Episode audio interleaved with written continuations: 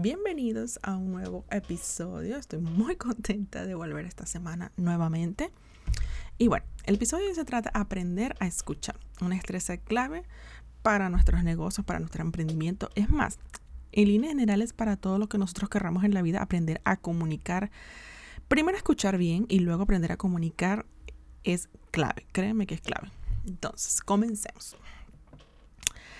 Conversar para hacer negocios es un arte. Implica unas ciertas destrezas y unas competencias que al parecer, o al menos siento que la mayoría de nosotros las subestimamos, ¿ok? Son muy subvaloradas por muchos, pero son habilidades estratégicas que si las utilizamos bien nos podemos convertir en uno de los mejores vendedores, por lo tanto eso se traduce en beneficios para nuestro negocio.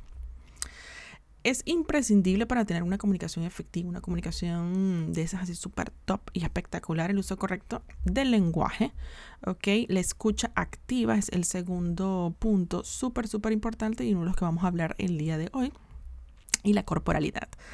Hay una chica, eh, se llama Gemma, eh, Gemma Fillol, ella habla acerca del marketing experiencial y la comunicación que tiene ella es espectacular. O sea, al menos a mí, me encanta.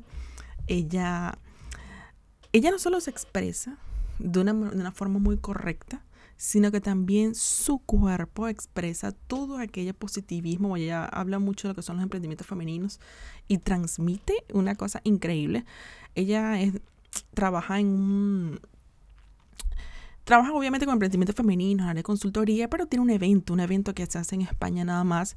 Es este extraordinario, creo que se llama el evento. Van miles de personas hasta de otros países nada más para escucharla hablar. hablar. Son charlas motivacionales, obviamente. Este, se hablan de temas de negocios como los modelos de negocios, pero casi siempre orientado al emprendimiento femenino y a liderizar, o sea, cambiar ese mindset de esa mentalidad emprendedora. Bueno, pero no nos vamos a desviar porque este no es el tema del podcast.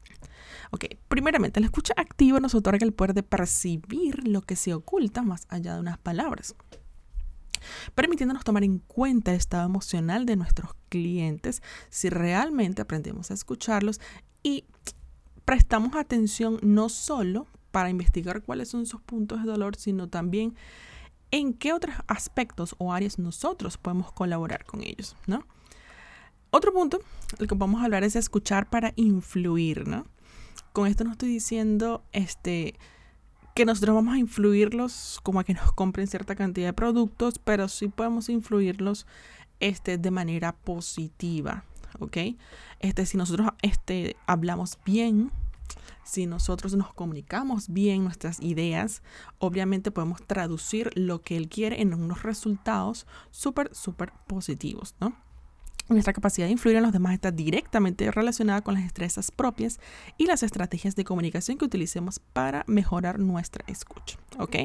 Escuchar toda nuestra atención debe estar puesta en el otro. Eso es imprescindible. Este me pasa, me ha pasado mucho que yo, por ejemplo, que mi hija me dice, no me prestas atención porque estoy viendo el teléfono, por ejemplo, y es verdad.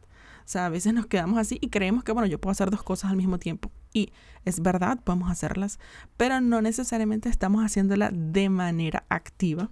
Entonces no le presto la atención que requeriría y por lo tanto mi respuesta no va a ser 100% acertada a lo que ella quiere. Entonces generalmente ocurre que doy una respuesta que sí, ok, y no es lo mismo. Este, lo otro que vamos a conversar es acerca de la corporalidad. No sé si a ustedes les pasa, ¿no? Bueno, a nosotros las mujeres nos pasa muchísimo que cuando estamos peleando o de repente tenemos un punto de diferencia con nuestra pareja y nuestra pareja nos pregunta, ¿estás molesta? Y nosotros decimos, no, pero nuestra cara refleja otra cosa.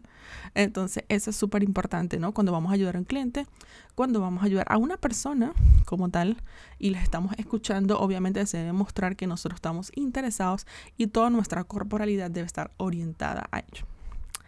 Entonces, en definitiva, creo que ese es uno de los puntos a favor, una de las cosas que nosotros debemos mejorar. Otro punto sería el laboratorio, pero bueno, ya quedaría para otro podcast. Espero que les haya gustado, que les haya ayudado y que lo puedan aplicar en cada uno de sus emprendimientos. Los quiero mucho. Chao.